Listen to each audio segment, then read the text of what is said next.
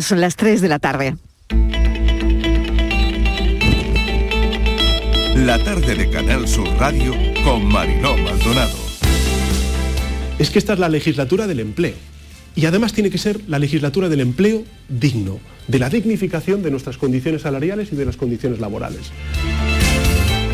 Eh, hay confianza, hay una estabilidad eh, institucional, se están eh, eliminando muchísimas trabas de los que, impiden a un empresario pues, poner en, marcha un, negocio y luego hay una simplificación burocrática tremenda.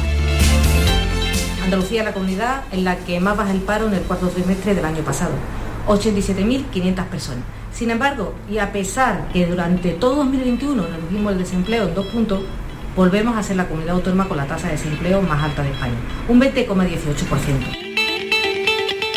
Bueno, yo espero que los datos de la encuesta de población activa confirmen lo que ya hemos visto eh, con la afiliación a la seguridad social, y es que el mercado de trabajo eh, tiene un comportamiento verdaderamente extraordinario.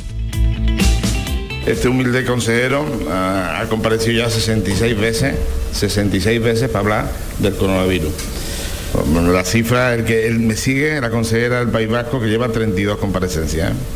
Fijaros la diferencia que hay. ¿Qué hay que comparecer? Se comparece sin ningún problema. Si a mí hablar y de temas que conozco y de temas sanitarios me encanta. Yo creo que hay que tener el rostro de hormigón armado para pedir un debate sobre la gestión de la sanidad pública cuando los socialistas dejaron la sanidad pública por el suelo. Insisto, 7.773 trabajadores menos en sus últimos 10 años de gobierno y 7.000 millones de euros menos. La mayor diferencia de esta diferenciación que les acabo de señalar entre personas vacunadas y no vacunadas se observa en las personas mayores de 60 años, ya que casi la incidencia eh, de las personas vacunadas en España es casi siete veces más baja que en los no vacunados juntamente los detenidos, juntamente con nuestros abogados, pues se presentarán querellas criminales contra la policía por malos tratos, porque había malos tratos en comisaría. Había, aparte de, detenciones ilegales, había malos tratos en comisaría y lo vamos a denunciar. El comportamiento, porque todos los días teníamos reunión con los mandos responsables de Policía y Guardia Civil y, el comportamiento de la Policía y Guardia Civil en ese sentido siempre ha sido impecable y proporcional, fundamentalmente proporcional.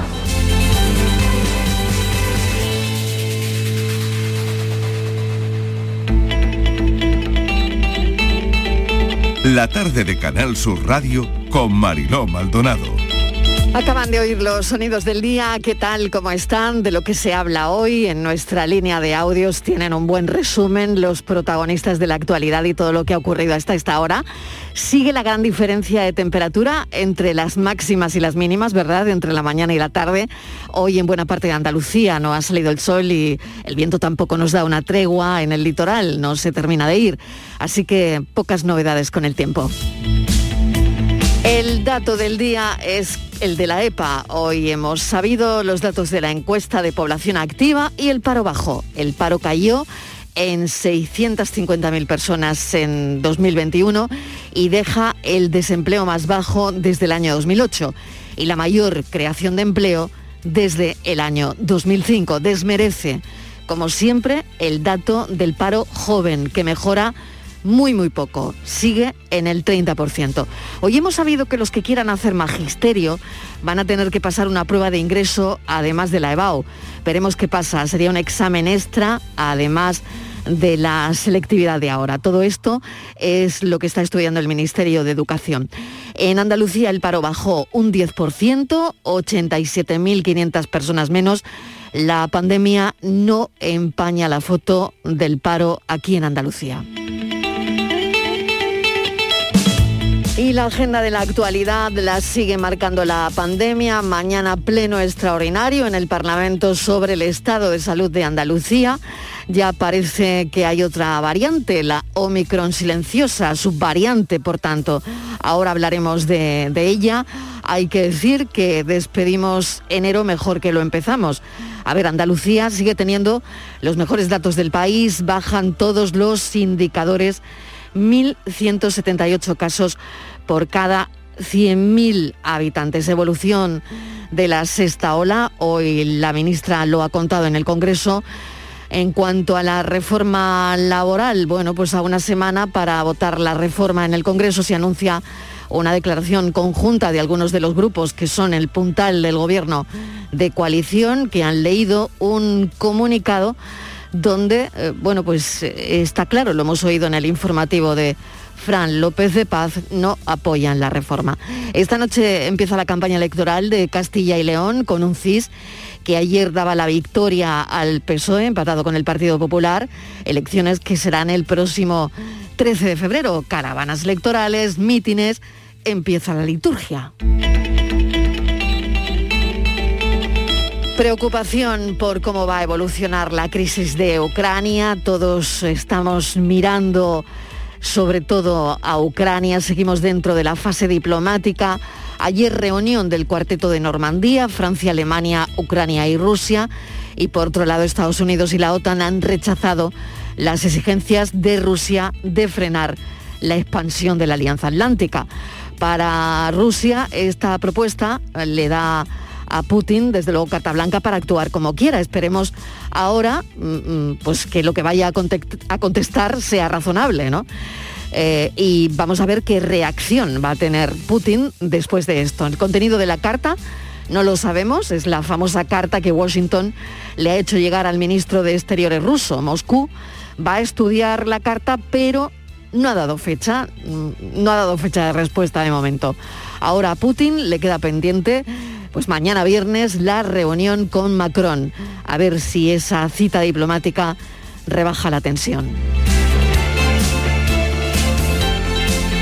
Día Internacional, un día que no debemos olvidar para nada, Día Internacional de conmemoración anual en memoria de las víctimas del Holocausto.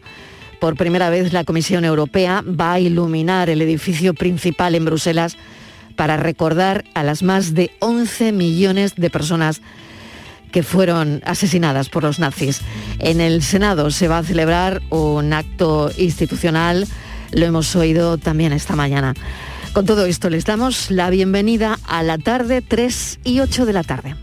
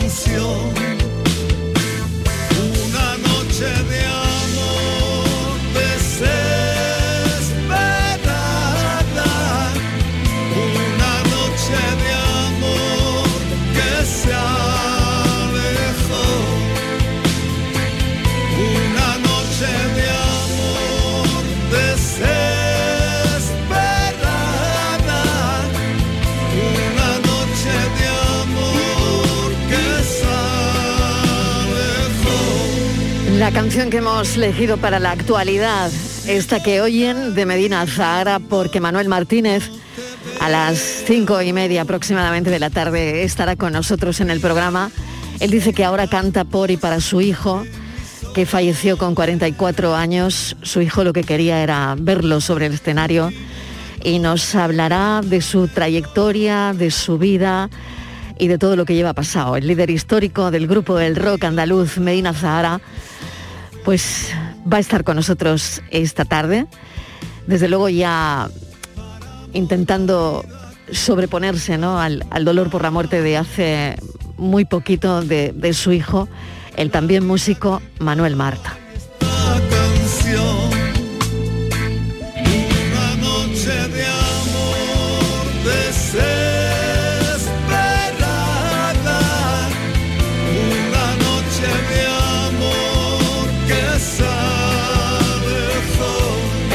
Historia del rock español figura este grupo, Medina Zahara, andaluces, y desde luego ahora con más fuerza que nunca.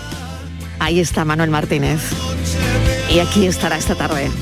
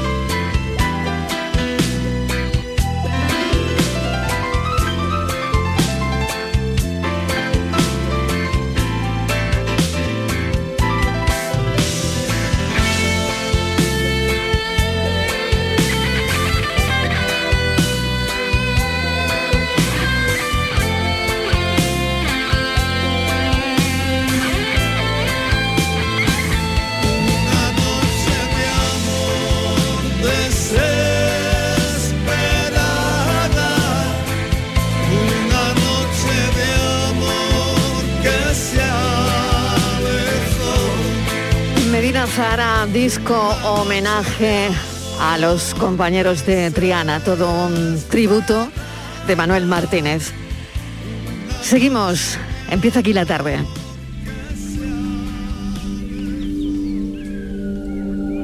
La tarde de Canal Sur Radio con Mariló Maldonado.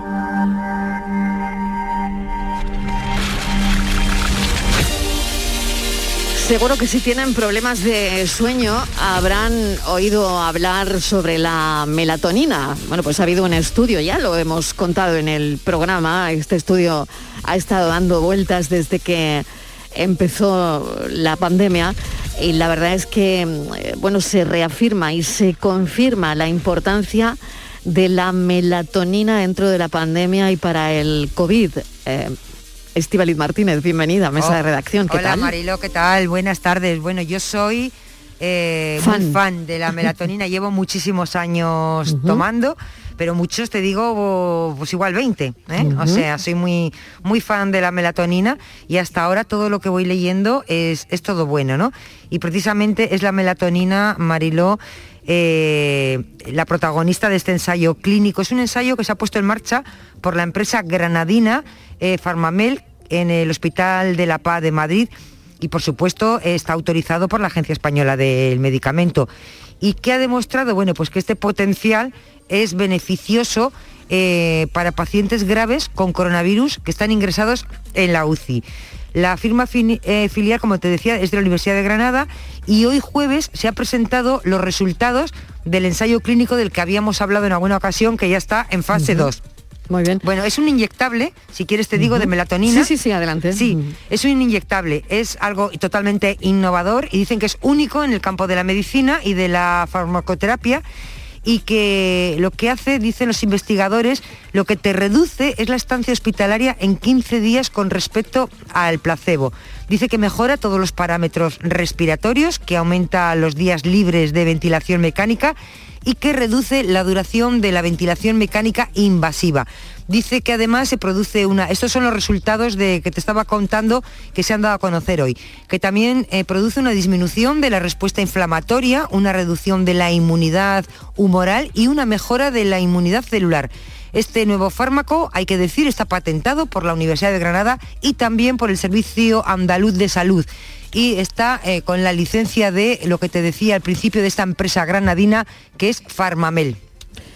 Pues esa es la situación, ese es el resumen, queríamos contárselo a los oyentes. Y ahora vamos con otra historia. España, ya saben que registra los primeros casos de la nueva variante de Omicron, la BA2, en Cataluña, Baleares. Se trata de una especie de subvariante que presenta algunas mutaciones diferentes respecto a la Omicron original aunque la velocidad de contagio pues también es rápida, ¿no? Y, y parece ser bastante, bastante parecida. Vamos a hablar con José Juan Aguilar, que es virólogo, profesor de la Universidad de Córdoba. Profesor Aguilar, bienvenido, gracias por atender nuestra llamada. ¿Qué hay? Buenas tardes, Mariló. Encantado de estar con vosotros. Igualmente, esto va de variante en variante y ahora, bueno, no es, no es preocupante porque es al final parece una subvariante de lo que ya conocemos, pero aparece, aparece en el tablero. Sí, vamos, es una la, la acumulación de mutaciones en la, en cepa y en los linajes de, del SARS-CoV-2 es un hecho habitual, ¿no? Eh, Viene siendo habitual desde que apareció, ¿no? En este caso, el, este sublinaje, que como habéis dicho se llama BA2, parece que tiene eh, tiene una, más mutaciones, pero curiosamente ha perdido una en el gen que se utiliza para en el test de antígenos y en la PCR. Entonces parece que hay más trabajo a la hora de caracterizarla desde el punto de vista de diagnóstico molecular y por eso se le llama sigilosa, como sabéis, ¿no? Eh, yo había oído por ahí también el término silenciosa, pero para los virólogos una infección silenciosa es otra cosa. ¿no? Claro, Eh, habría que distinguir. Me gusta mucho que haya eh, hecho ese- esa apreciación porque es verdad que habría que distinguir, o al menos vosotros los virólogos lo hacéis muy bien, distinguir entre silencioso y sigiloso, ¿no? Sí, el, el término sigiloso para mí es un término que se acaban de inventar, ¿no? Aquí en- Mm. porque normalmente no se utiliza en infecciones. Pero una infección silenciosa es aquella que, como el silencio es que no hace ruido, que no, que no da la cara que tan fácil, no ¿no? da la cara, y no, Mm. no sabemos que está allí. Eh, sería el equivalente a una infección asintomática, Ujú. ¿vale? El término silencioso. Que de eso hay cientos de virus que tenemos en nuestro cuerpo que conviven con nosotros sin causarnos síntomas, claro. Ujú, Exacto. Estivaliz, no sé si tienes alguna cuestión más. Sí, em, bueno, esta parece, parece que eh, se puede contagiar con velocidad, pero que sería muy parecida a la Omicron. Hace unos días la Organización Mundial de la Salud decía que era peligroso porque se estaba diciendo que Omicron sería la última variante y decía que eh, las condiciones que se dan que son ideales para que surjan nuevas variantes. Eh, ¿A usted qué, qué le parece que pueden surgir nuevas variantes? ¿Cómo, ¿Cómo responde el virus en el momento que estamos? Después de ver lo que hemos visto con, y estamos viendo con Omicron, puede aparecer una variante peligrosa, cuando me refiero peligrosa, de las que te llevan a la UCI. ¿O eso ya Eh, es complicado? Eso es complicado, ya. yo admito que eso es complicado. Y una cosa que habría que recordar es que las variantes aparecen cuando el virus se está replicando. Y si hay menos gente inmunizada, menos gente vacunada, menos gente que ha pasado la enfermedad de forma natural, pues el virus tiene más posibilidades de multiplicarse y por tanto más posibilidades de formar nuevas mutaciones, ¿no? Pero es un virus en que las mutaciones ya están casi todas, han dado la cara a la mayoría de ellas. ¿eh? aunque eso con reserva, ya sabéis que no podemos decir con este virus eh, dos y dos son cuatro, ¿no? porque nos sorprende cada vez que puede. Pero yo creo que sí, que más mutaciones van a aparecer como resultado de recombinación entre las que ya existentes, es decir, más linajes, más, pero que cada vez, a medida que vamos inmunizando a la población infantil y poniéndonos la tercera dosis, nuestras defensas ya van a imposibilitar que el virus se multiplique a sus anchas y cuando el virus ya no se multiplica al ritmo que podía hacerlo y cuando hay además menos personas susceptibles de ser infectadas de forma productiva, es decir, que el virus se pueda multiplicar, el virus ya lo tiene peor para mutar y para acumular mutaciones y aparecer nuevas variantes. La fatiga pandémica que tenemos ya, profesor Aguilar, eh, bueno, fíjese, ¿no? Desde la primera vez que, que hablamos, ¿no? Que mm, nos pusimos en contacto con usted hasta hoy, día 27 de enero, ¿no? Tres Sí, y ahí- casi 20 de la tarde. ¿Cómo, cómo ve usted eh, el, el panorama hacia, hacia dónde vamos? ¿Cómo, cómo lo ve un virólogo como usted?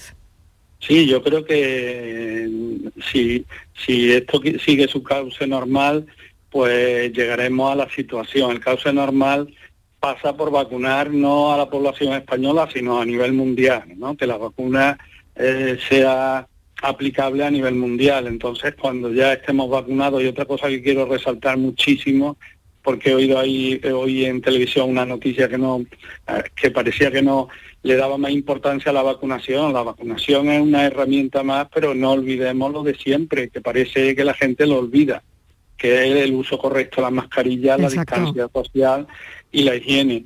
Y otra cosa, otro mensaje que quiero dar, vamos, que siempre que hablo ahora últimamente lo doy, es que eh, no caigamos en la desesperación de decir como este infecta a cualquiera, porque sabéis que hay ocasiones en que decimos yo no he hecho nada para contagiarme y sin embargo la persona se contagia.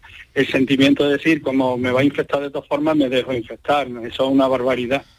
Desde luego que es es. una barbaridad. Desde luego que lo es, exacto. Claro, porque tú te infectas, pero luego a tus abuelos, tus padres, au- aunque estén vacunados, le transmite el virus y esto en su trabajo se lo transmiten a otros y esto a niños que están sin vacunar y esto no, no para, ¿no? Entonces ese mensaje hay que tenerlo claro, que la vacuna es una herramienta más y la hemos estamos usando correctamente. De hecho, sabéis que la tercera dosis parece que amplía casi por 10 o por 12 el nivel de anticuerpos para luchar efectivamente frente al virus. Y, y eso está justificando la, el- la característica, la tipología de la sexta pandemia. Muchos casos infecciosos, muchos casos, muchos casos, pero porcentualmente menos evolución fatal y menos hospitalización, claro. Profesor Aguilar, mil gracias como siempre por atendernos. Esperemos que a esto ya le, le quede poco, la verdad. Profesor de la bien. Universidad de, de Córdoba, gracias por atendernos. Como siempre, un saludo. Eh, un saludo a vosotros. adiós. 3 y 21 minutos de la tarde. La tarde de Canal Sur Radio con Mariló Maldonado.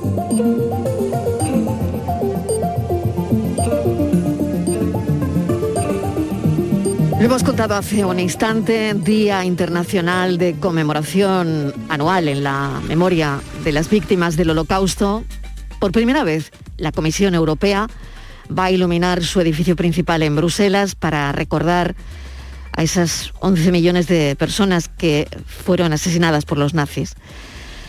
En el Senado también se ha celebrado un acto institucional y fíjense la importancia de una obra de teatro, que además se estrena hoy.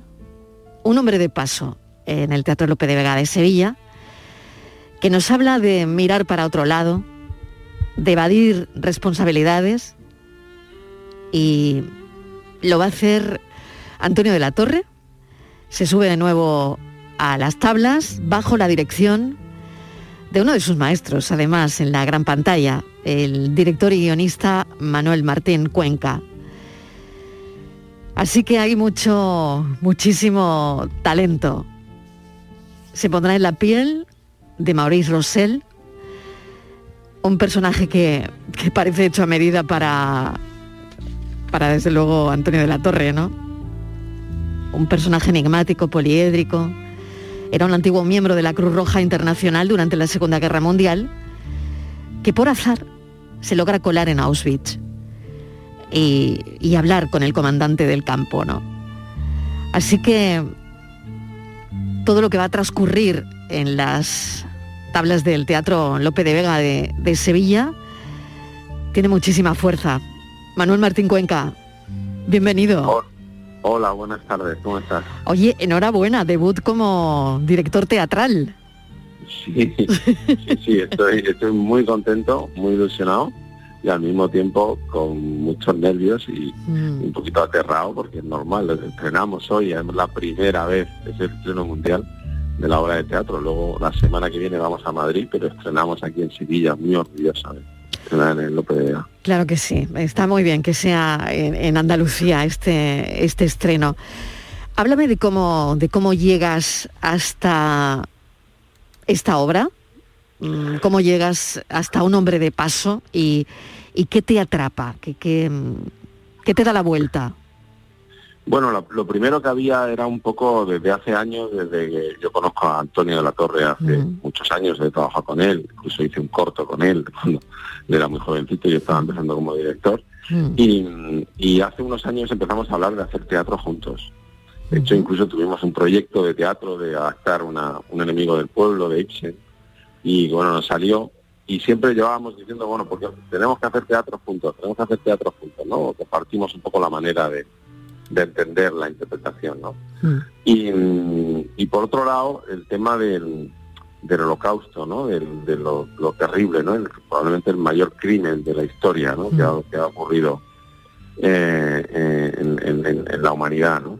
Y siempre me ha interesado mucho, siempre he leído mucho, siempre el tema un poco de la banalidad del mal, de, de cómo de alguna forma la gente común, cuando mira para otro lado, cuando de suma complicidades, de repente podemos permitir sin darnos cuenta que ocurran atrocidades como esta, ¿no? Más cuando hay un Estado moderno, burocrático, que es capaz de organizarlas. Y entonces ahí aparece Felipe Vega, que es el pues un, un maestro mío también, un cineasta y escritor de hace muchos años y que también muy interesado en, el, en este tema y me habla de la posibilidad de escribir eh, pues una, una, un texto, una obra de teatro para que lo diga yo sobre este tema. Y, y ahí es donde encontramos un poco la historia de Maurice Rosell, que es un personaje real, la historia de Primo Levi, que también es un personaje real, obviamente, que, que fue una víctima, y inventamos el- una situación, una, una, una entrevista, una, un encuentro entre una víctima que estuvo en Auschwitz, eh, una periodista, y una y Maurice Rosell, que fue que estuvo en Auschwitz y en otro campo de concentración, en Theresienstadt, como delegado de la, de la Cruz Roja. Y curiosamente hizo como, como mucha gente hacemos, por desgracia, ¿no? en, la- en los momentos difíciles, que es estar y no ver. Estar y no ver porque no quieres ver lo que está pasando. ¿no? Y de eso trata la obra. Dos personas, dos miradas ante, ante una misma realidad. Al final, eh, Martín, es esto, ¿no? Y lo podemos trasladar a cualquier cosa de lo que está ocurriendo Sí. en la actualidad. Bueno, desgraciadamente, una, nuestro foco está, ya sabes, ahora mismo en, en Ucrania, ¿no? Y Sí. en, en tratar que, claro, que, que la diplomacia, los que lo estamos viendo y contando desde fuera, por favor, haga algo, ¿no? Sí, totalmente, porque además, bueno, nosotros somos un país que, que ha vivido una guerra civil. Claro. hace relativamente poco tiempo, ¿no? Con una con una masacre también enorme, ¿no? Con muchos muertos y desaparecidos, ¿no? y, y con fosas que todavía no, no se han levantado, ¿no? Y, y somos, eh, Europa está llena de conflictos de este tipo que de repente se te escapan de las manos y acaban en una guerra, en un genocidio, en, un- en una barbarie, ¿no? Entonces hay que tener mucho cuidado, o sea, la barbarie no pertenece, no es una cosa atávica, pertenece al, al pasado, a, a como a las civilizaciones salvajes, ¿no? Sino, no, no, la barbarie habita entre nosotros y hay que tener mucho cuidado y mirar con lucidez y con lupa y, y para evitar que ocurran estos desastres que cuando se desencadena de repente no hay quien los pare. Desde luego, no olvidar. ¿no? terrible. No olvidar, conviene no, No olvidar. no olvidar, conviene, no olvidar, conviene conviene, no olvidar para que el futuro sea sea transparente y sea eh, luminoso y no, no oscuro. Pues está claro que como todo lo que dirige Martín Cuenca, eh, aquí tienes en el programa una legión de fan, yo creo que de fan se nota, ¿no? Muchas gracias. Pero es verdad que no deja de, de estar de absoluta actualidad, ¿no? Esa pregunta, ¿no? De vemos lo que tenemos delante de nosotros, delante de nuestros ojos, o, o solo vemos lo que queremos ver, ¿no? Y yo creo que es verdad que que eh, es eso, ¿no? Eh, Es un hombre de paso como podría ser cualquier cosa. Oye, y, y una cosa que quería preguntarte, el hecho de que, fíjate, ¿no? El día de hoy, no sé si eh, es casualidad o no, o habías No, pensado una que... to- total casualidad. Ha sido hecho, en mi casualidad, fam- en mi fíjate. familia- en mi familia yo estoy enfrascado en los ensayos de la obra de teatro y, sí. y bueno, en Navidad, evidentemente, pero yo estoy muy enfrascado y un poco asumiendo eh, bueno, mi papel trabajando en lo que tengo que hacer, ¿no? De hecho, Mm. hemos, hemos tenido también, hemos visto afectados por el COVID, Mm. como todas las facetas de la sociedad, ¿no? Hemos tenido que cuidarnos mucho, hemos tenido COVID en, pues en la compañía, en algún momento dado, hemos tenido que ensayar virtualmente, hemos tirado para adelante y, y por suerte ya eh, eh, estamos todos con los protocolos, estamos todos bien y estamos todos seguros y vamos a poder estrenar. Pero yo he estado un poco aislado de todo eso y, curiosamente mi familia me han dicho, oye, que, que, que, que está otra vez justo ahora, esto que acabas de contar tú en las noticias, Sí, ¿no? Que sí, está, sí. que Oy, está oy. resulta y entonces ha sido como, como como una casualidad increíble, ¿no?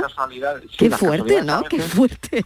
bueno, las casualidades a veces es que están en el aire, ¿no? O sea, están es ahí, o sea, como que sientes que hay, que tienes que hablar de esto porque es necesario y, y eso no, no, no, no te pasa porque a ti solo, sino que de alguna manera vivimos en comunidad, los seres humanos somos sobre todo sociales y, necesitamos eh, comunicarnos. Y a veces te das, pues las intuiciones están ahí porque son conocimiento inconsciente, no porque sean otra cosa, sino, y entonces, fíjate, hemos tenido la casualidad de, porque nosotros empezamos esta obra, el, el- el- el inicio de, de- de la idea de montar una obra de teatro fue muy bonito porque fue durante, la, durante el, el confinamiento más duro de la pandemia. Nos reunimos por Sky, Antonio, la productora, Esther y yo, y dijimos, ¿qué hay más hermoso que intentar montar una obra de teatro justo ahora donde no podemos salir a la calle?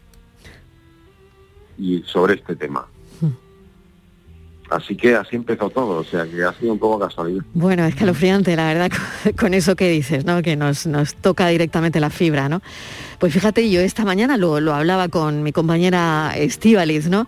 Eh, bueno, la, la Comisión Europea va a iluminar el edificio principal de, de Bruselas, ¿no? Por primera vez, fíjate, ¿eh? por primera vez se ilumina ese edificio para recordar a las víctimas de- del holocausto, ¿no?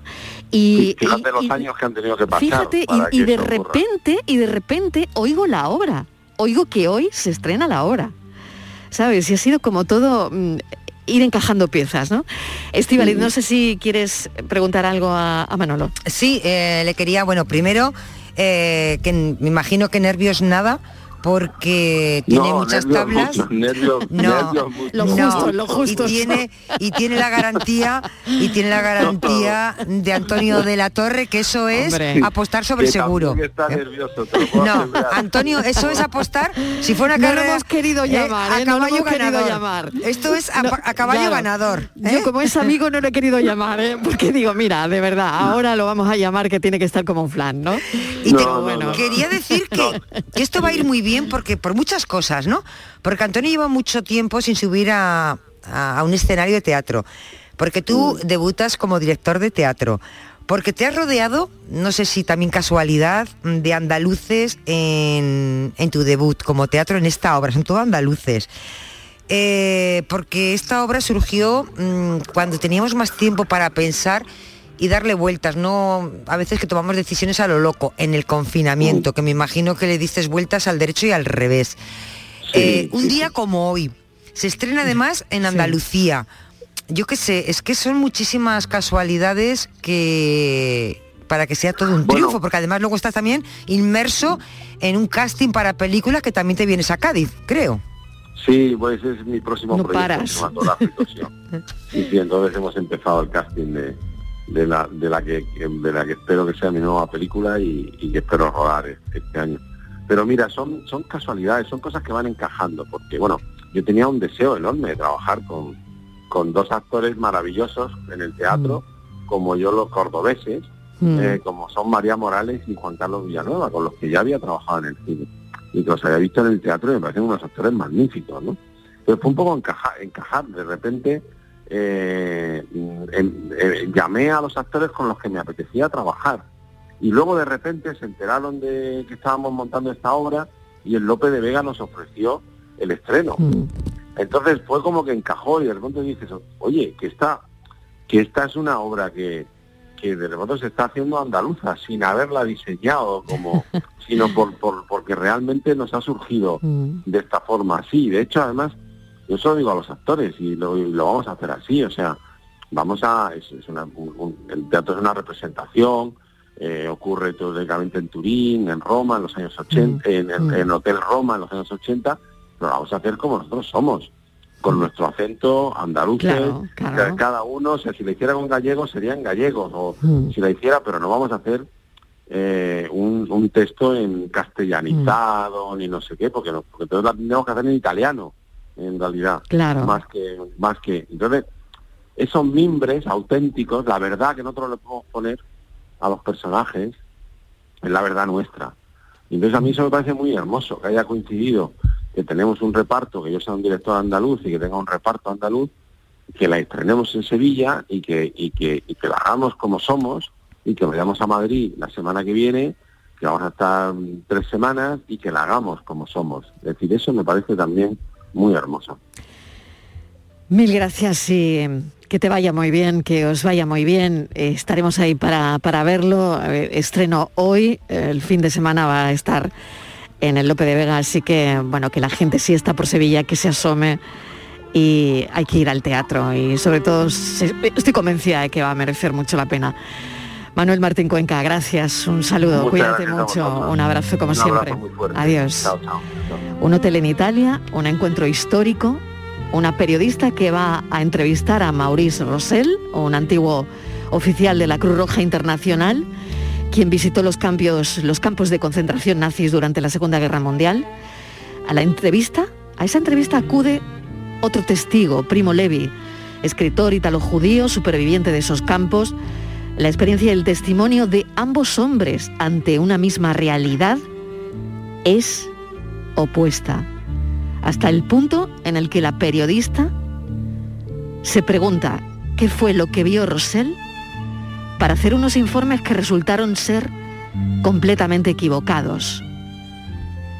Y es la vida misma, una cosa que se representa ante nuestros ojos y que a veces vemos lo que queremos ver.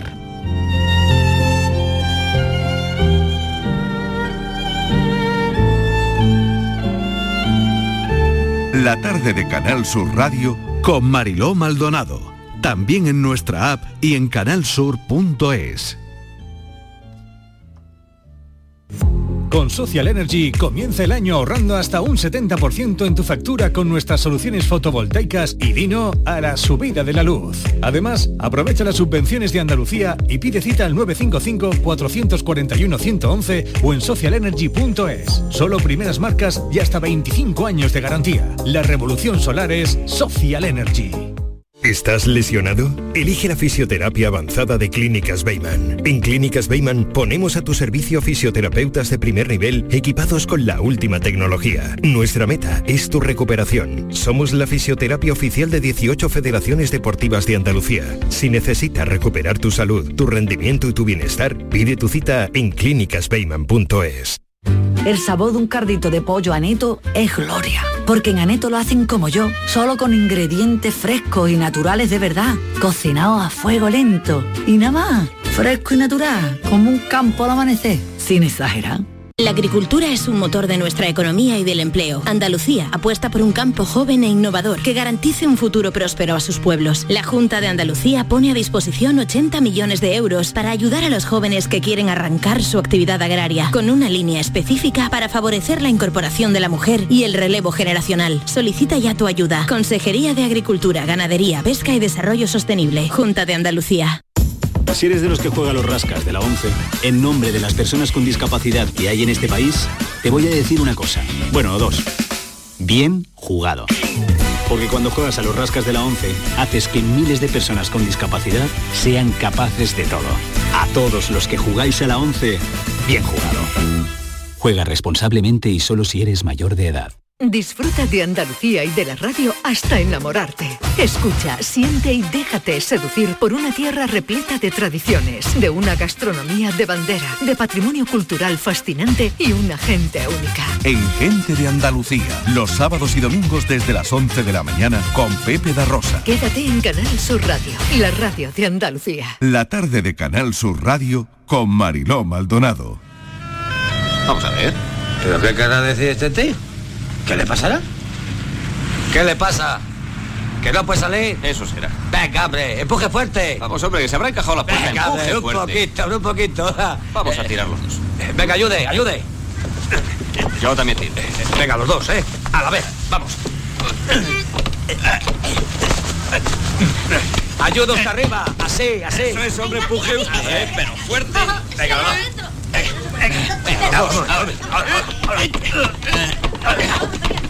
Nada, nada. Esto no se abre. No se lo empujando para adentro. Tira. Vamos. Que no, que esto es para afuera, hombre. Que vaya para afuera, que sí, hombre. Tú. Pues para dónde voy a tirar, hombre. Pues para afuera, que es para dónde es. Pues nada, hijo, ya lo ves. Oye, tú vámonos, que se nos va a hacer tarde y espera, hombre, espera. Vamos a hacer la última intentona, hombre. Algunos oyentes seguro que recuerdan esto, otros no. La mayoría probablemente sí.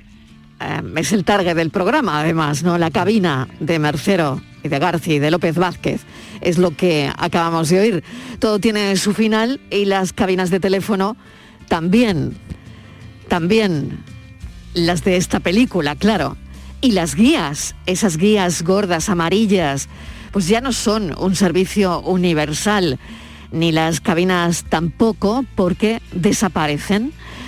Parece que sobreviven todavía unas 14.000.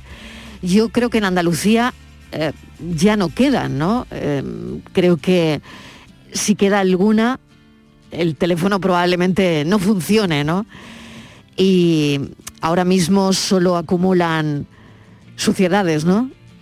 La gente se va cruzando por esas cabinas ya desde hace años con móvil en mano, ¿no? O hablando por el móvil.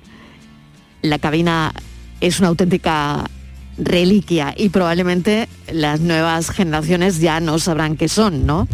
Pero hay una nueva vida que se le va a dar a las cabinas, Estíbaliz.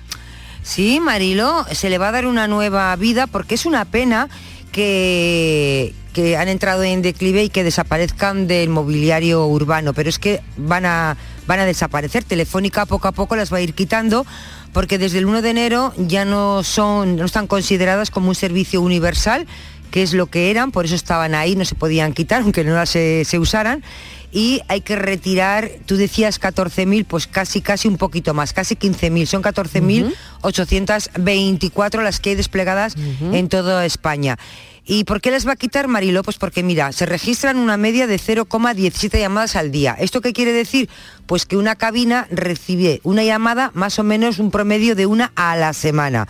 Así que eh, ya no son de servicio universal, por lo tanto Telefónica tiene que retirarlas, salvo, salvo que se les dé un uso eh, adecuado, que se queden porque van a tener otra utilidad. Y esto es en lo que está una empresa malagueña eh, y Urban que trata de salvar Ma- Mariló este mobiliario urbano, ¿no?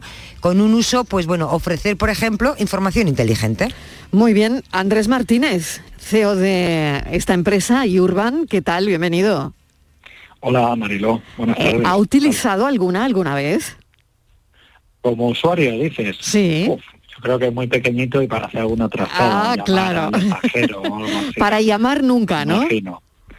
Para llamar que yo sepa, bueno, una vez me quedé sin batería en el móvil, bueno, no teníamos móviles ahí. Me acuerdo que Sí. estaba solo y sí que la utilicé, pero me costó, ¿eh? Bueno. O sea, no fue... Una no vez, fue- en, una vez en su vida, ¿no, Andrés? Claro, todo esto tiene que ver mucho con, con la edad, está claro. Bueno, Andrés, ¿qué, qué pretendéis hacer? Pues mira, eh, Mariló, lo que queremos es utilizar el mobiliario que está en la calle, que ya tiene conexión a corriente y tiene el cable de datos, tiene internet, ¿no?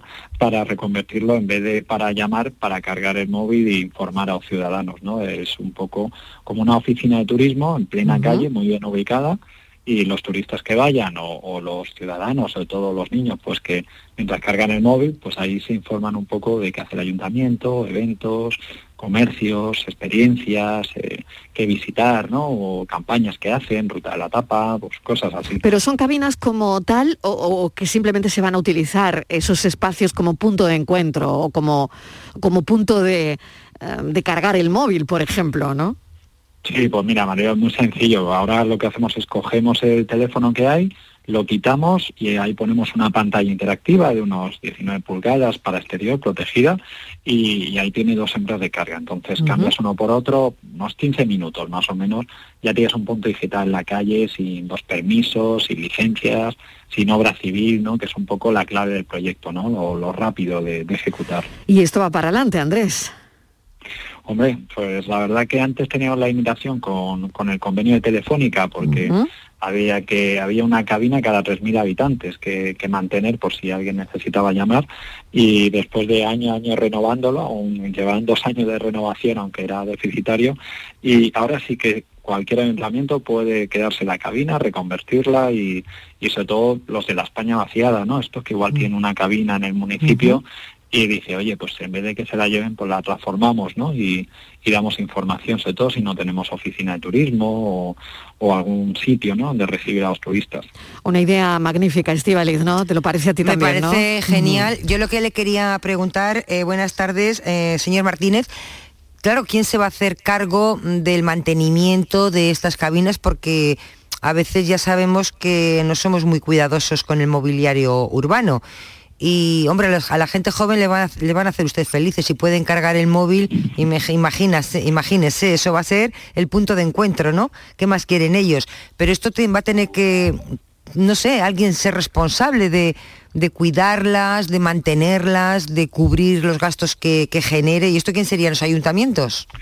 Claro, esta la clave es esa que ahora mismo como es un servicio que nadie utiliza, pues entonces no no renta ni sale a cuenta pues estar ahí yendo una persona a mantenerla. En el momento que ya el ayuntamiento lo tiene como un punto de información, ahí sí que igual que otros mm, objetos del mobiliario como bancos o que tienen su limpieza, pues los servicios operativos ya pasa a mantenerlo y ya tiene mejor vida. Es verdad que como la pantalla es pequeña y está protegida por la cabina, aunque hemos tenido algún acto de alguien que intenta hacer vandalismo, pero no hemos tenido ninguna rotura. Tenemos casi 300 pantallas de este estilo y en cabina tendremos casi unas 20. Eh, y no hemos tenido, gracias a Dios, algún graffiti o, o algo así, pues ningún tipo de, problema que se quita con un disolvente.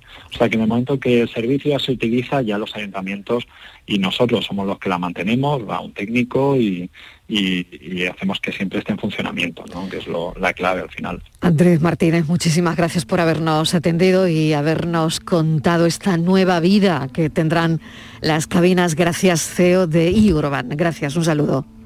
Gracias, Mariló. Vamos con la foto del día. Francis Gómez, ¿qué tal? Bienvenido. Hola Marilo, muy buenas tardes. Mm, Si me permites, antes de la foto de hoy, la propuesta, voy a comentar un hecho luctuoso. El Sí. fotógrafo suizo René Robert ha muerto por hipotermia en París a los ocho- 85 años tras pasar nueve horas en una acera como consecuencia de una caída sin que nadie le prestara ayuda. Bueno, Oh. eso es alucinante lo que me cuentas. Ocurrió la noche del 18 al 19 de enero, que solía él pasear por la Plaza de la República y allí se quedó en la acera sin que nadie le hiciera el menor caso. Y este hombre ha muerto congelado. Congelado. Tremenda noticia. Fotógrafo suizo, René Robert, muere congelado por hipotermia en París, 85 años, después de pasar nueve horas en una acera sin que nadie le prestara ayuda. Madre mía, qué historias. Bueno, Tremendo. noticia desde luego tremenda, que, tre- que nos corta el cuerpo. Y vamos con esa foto, Francis. Ahora sí vamos con la propuesta de hoy de Paco Bonilla, que estuvo ligado al, al diario El País desde 1991. También ha trabajado durante muchos años como freelance para la agencia EFE y la agencia Reuters desde Almería. Desde el año 91 hasta el 98 trabajó también para Ideal de Almería. Ha publicado en cabeceras internacionales como New York Times, The Guardian, Boston Globe o Universal, entre otros. Su mirada a los temas sociales le ha hecho merecedor de distinciones como el Premio Andalucía de Migraciones 2004 por la exposición y libro Las manos del campo. Con la crisis de la prensa y la precariedad que vive la profesión de fotoperiodista, desde 2012 se reinventó como fotógrafo de eventos, editorial y publicidad. Aquí les traigo una foto desoladora de las consecuencias de, de un suceso climático mm, en la isla de Tonga, eh, por la cual a través de olas anormales causadas por el maremoto de, ese- de esa erupción del volcán, eh, tiene consecuencias ambientales desastrosas en otro continente, como es el continente sudamericano, en la, en la playa de Ventanilla, en Perú, en la que se ve a un trabajador de la limpieza del vertido de crudo provocado por esa ola.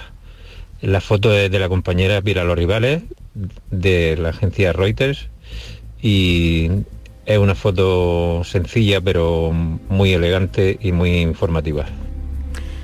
Gracias a Paco Bonilla por la elección, nuestro fotoperiodista de hoy, pero hay alguien que también nos quiere invitar a una exposición, Pues sí, Francis. tenemos una propuesta de invitación de nuestro amigo Javier Fernández Maeso de una exposición muy peculiar.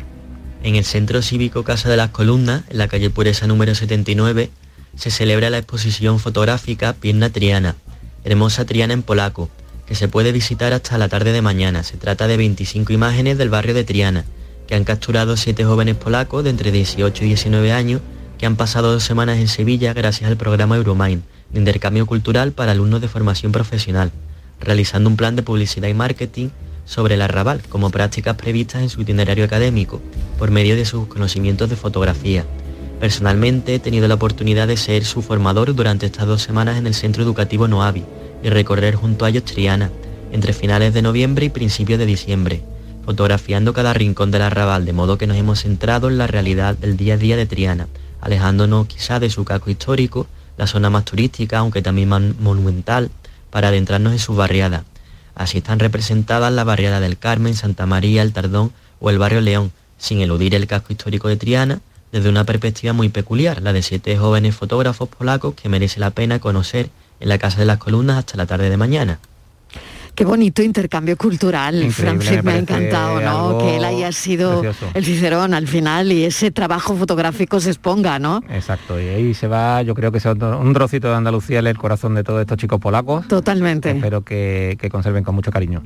Desde luego. Y ahí tienen esa exposición para recordarlo siempre, ¿no? Ahí, ahí tienen las fotos, ¿no? De su paso por Sevilla.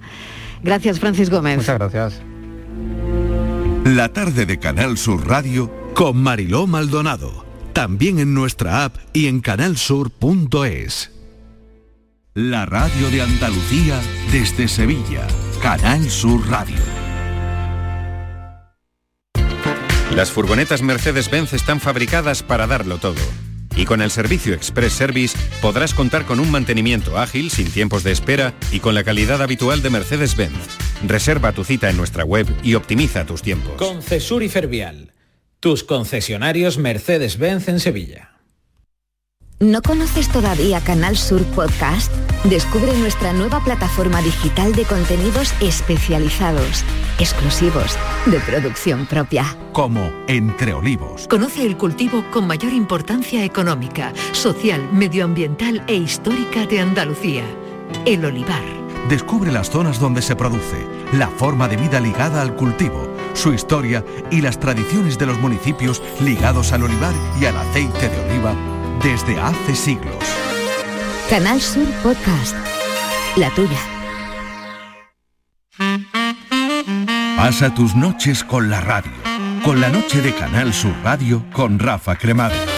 Entrevistas, sorpresas, actualidad, música, diversión y todo lo que te imagines que puede tener el mejor club en un programa de radio. Hola, soy Rafa Cremades. ¿Qué tal estáis? La noche de Canal Sur Radio con Rafa Cremades. De lunes a jueves, pasada la medianoche. Quédate en Canal Sur Radio, la radio de Andalucía. La tarde de Canal Sur Radio con Mariló Maldonado. Estos son nuestros teléfonos 95 1039 105 y 95 1039 16.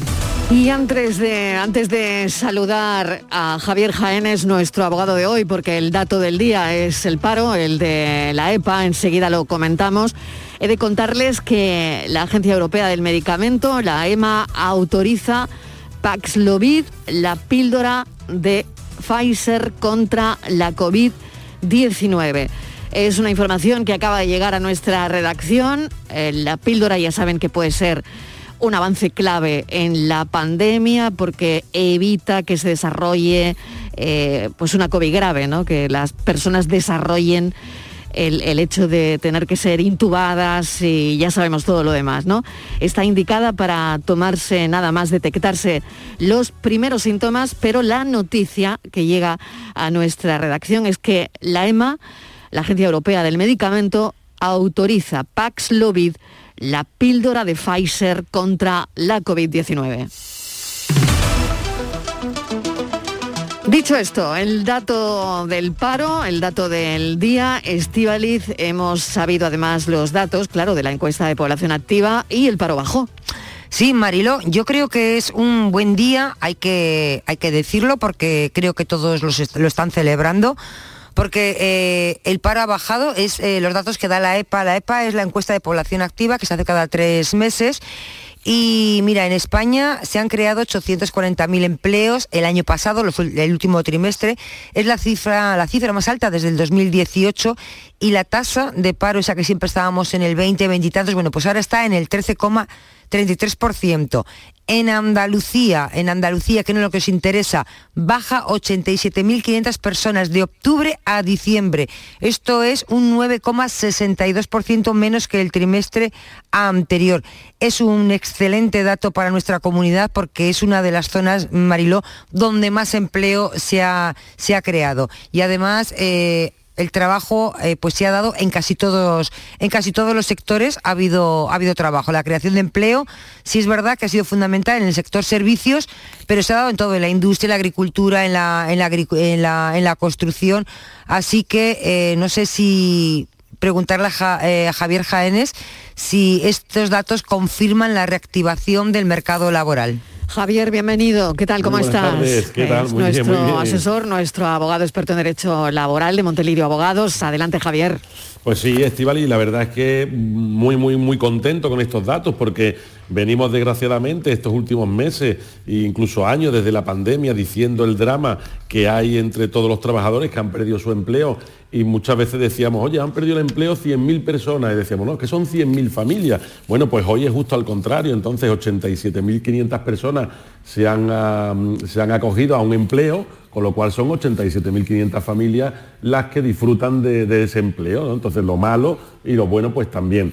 Es gran noticia porque es de todos los sectores que siempre estamos acostumbrados que solamente sea o que la mayoría sea el sector servicios, en hostelería y demás, y tenemos en industria, tenemos en agricultura, tenemos, eh, en fin, la verdad es que es muy repartido todo y, muy bien, porque quiere decir que esa activación económica está fuerte en todos los sectores, con lo cual cuando, cuando, las cosas van muy mal, pues hay que decirlo, hay que quejarse, pero cuando las cosas van muy bien, pues también hay que alegrarse. Javier, ¿y esto es una píldora de optimismo para esos más de 3 millones de españoles que todavía no tienen trabajo, que están parados? Sí, sí, sí, o, sí estos optimismos, esto quiere decir, estamos en un periodo de que de alza de, trabajo, ¿se va, a ¿se va a seguir generando trabajo? Se va a seguir generando trabajo porque la constitución de nuevas sociedades cada vez es mayor. Eso es importante, es un dato importante, Javier. Eh, sí, en las notarías, eh, yo precisamente estaba esta mañana en una y hablando con el señor notario me decía que está creando y creando después de muchos años destruyendo eh, y, la verdad es que si al sector bancario cada vez las líneas de financiación son más amplias y cada vez se acogen nuevos proyectos, hay fondos europeos, hay fondos municipales y la verdad es que sí que parece y eh, parece no, que es una realidad que Andalucía está imparable y que está avanzando y, oye, muy contento porque además Andalucía dentro de eh, la EPA y de, a nivel nacional pues tenemos un puesto muy destacado respecto a otras comunidades, con lo cual yo entiendo que sí, esto se une la Semana Santa que parece que vamos a tener y el verano también con las reservas que hay. O sea, en la, capital de Andalucía, en Sevilla, por ejemplo, leía hace poco que las visitas en la catedral estaban como a niveles prepandémicos. En la mezquita en Córdoba igual, o sea que hay muchas ciudades, tanto de costa como de interior, que están aumentando los visitantes y que ya se van viendo, bueno, una actividad hotelera y hostelera muy, muy, muy amplia. Y la verdad es que sí, Estival, y yo pienso, y por la experiencia que hay en la calle, que, esto va para arriba. Bien, te quería hacer otra, otra consulta. Mira, eh, se está ahora mismo la ministra de, Trabajo, Yolanda Díaz, eh, quiere que el salario mínimo interprofesional sea de 1.000 euros en 14 pagas. Y ahí está, no sabemos si lo conseguirá o no lo conseguirá. Entonces te pregunto, porque también hay voces que dicen que subir el salario mínimo puede generar pérdida de puestos de empleo. Hasta ahora no ha pasado. Ya hubo una subida del salario mínimo, también se oyeron ese tipo de voces y no pasó nada. O sea, ya vemos que el empleo no se ha destruido. Eh, ¿Tú crees que puede haber peligro de poner el salario mínimo en mil euros, teniendo en cuenta que luego está por encima están los convenios de cada sector que la mayoría de ellos están por encima de los mil euros, claro. Sí, a ver. Depende de la empresa y depende sobre todo de la estructura organizativa y económica de la empresa. Porque claro, aquí el tema que siempre lo hemos dicho es que los seguros sociales de un camarero de una gran superficie o de una gran multinacional son exactamente los mismos que los seguros sociales de un camarero de una cafetería de barrio. Entonces, cuando subimos el salario mínimo interprofesional, pues las empresas que cotizan en el IBEX 35 pues seguramente no les afecte, pero a un pequeño autónomo que tiene un empleado o a una pequeña empresa, pues sí que le afectará más. Lo cierto y verdad es que si esto viene precedido o viene regulado con otras ayudas, con otras exenciones y el gobierno también pone de su parte, pues estoy contigo, Estivalis, que quizás no sea tan, tan, tan gravoso y que otras veces que parecía que la subida del salario mínimo interprofesional iba a acarrear millones de despidos, estamos viendo que con la última subida los empleos siguen subiendo, con lo cual si la economía va por delante del salario, no tenemos mm. problema porque hay margen para todos. Pues lo tengo que dejar aquí, será el 7 de febrero, lo hemos sabido a la una de la tarde, ¿no? El 7 de febrero el gobierno ha convocado la mesa de diálogo social con sindicatos y patronales para abordar una nueva subida del salario mínimo interprofesional. La vicepresidenta segunda del Gobierno, tal y como estaba contando Estivaliz, Yolanda Díaz, lo ha anunciado este miércoles en Barcelona, donde además estaba de gira para defender eh, ante los sindicatos catalanes la reforma laboral, precisamente. ¿no? Bueno, pues eh, me voy a las noticias. Gracias. Hasta ahora.